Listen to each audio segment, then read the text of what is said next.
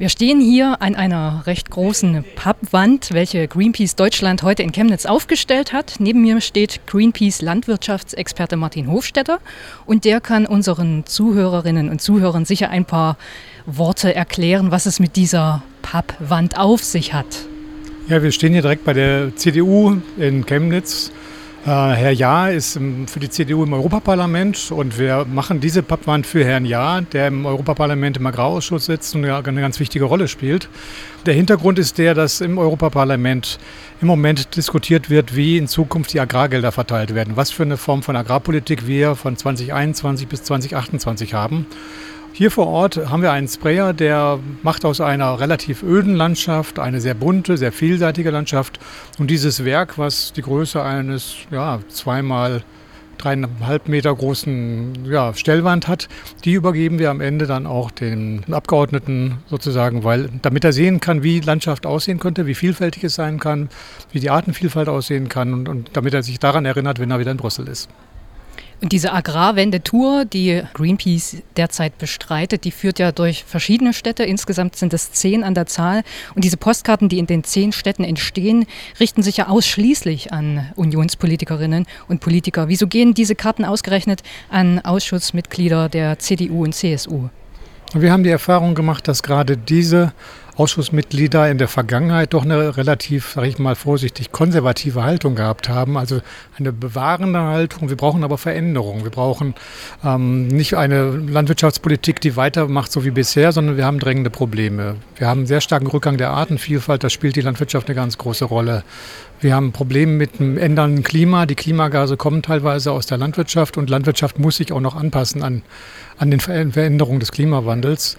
Und wir haben vor allen Dingen auch eine Tierhaltung, die nicht mehr adäquat ist, die verändert werden muss. Und dafür geht eigentlich relativ viel Geld bereit. Fünf Milliarden allein in Deutschland. Also über Brüssel. Im Moment wird das aber über falsche Kanäle ausgegeben und da können die Europaabgeordneten was dran ändern.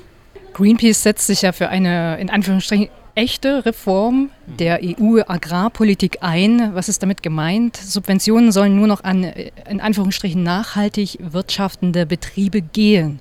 Was bedeutet nachhaltig wirtschaften in diesem Fall? Im Moment wird das Geld über die Gießkanne verteilt. Wer einen Hektar bewirtschaftet, das ist so groß wie ein Fußballfeld, kriegt 300 Euro. Große Betriebe, die jetzt 1000 Hektar bewirtschaften, kriegen entsprechend das Volumen, das sind dann 300.000 Euro. Das ist natürlich im Moment nicht gebunden an wirkliche ökologische Kriterien. Wir fordern, dass diese Betriebe eine vielfältige Fruchtfolge zum Beispiel haben, dass sie weniger oder am besten gar keine Pflanzenschutzmittel einsetzen, dass der Stickstoffeinsatz so ist, dass tatsächlich der Großteil davon auch in, den, in die Pflanzen gelangt und nicht in die Umwelt und als Nitrat und Ammoniak sozusagen die Umwelt vergiftet.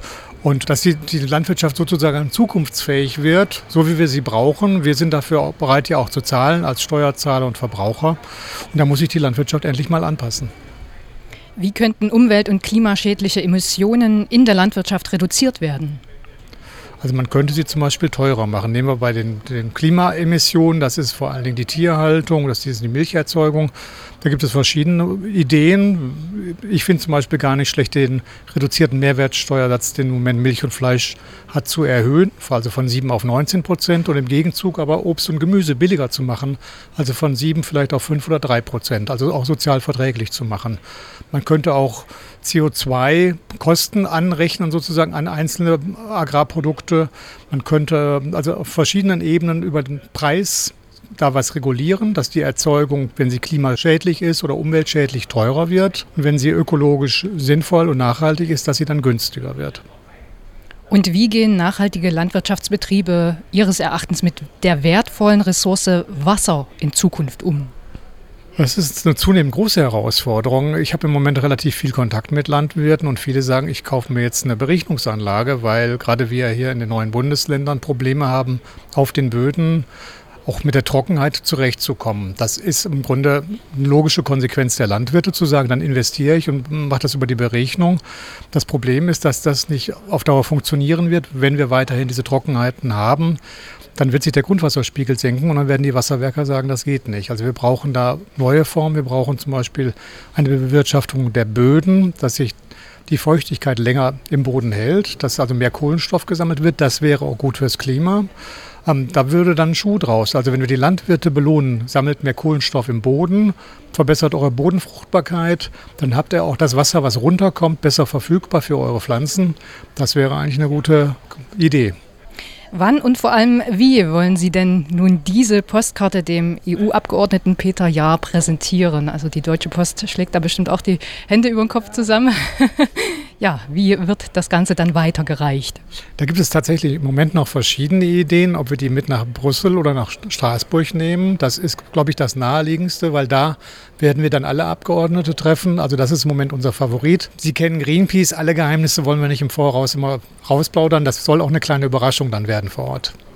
Und vor Ort hat man dann die Möglichkeit, alle Postkarten dann sich nochmal anzuschauen, auch für die Öffentlichkeit. Genau, es wird dann nochmal ein gemeinsames Bild geben, hoffentlich dann auch mit den Abgeordneten, die die dann bekommen werden. Ist sicherlich auch eine Verschönerung des Büroalltags solcher Abgeordneten. Dann danke ich für das Interview und wünsche noch viel Erfolg bei der Aktion und bei weiteren Unterfangen. Ja, danke schön.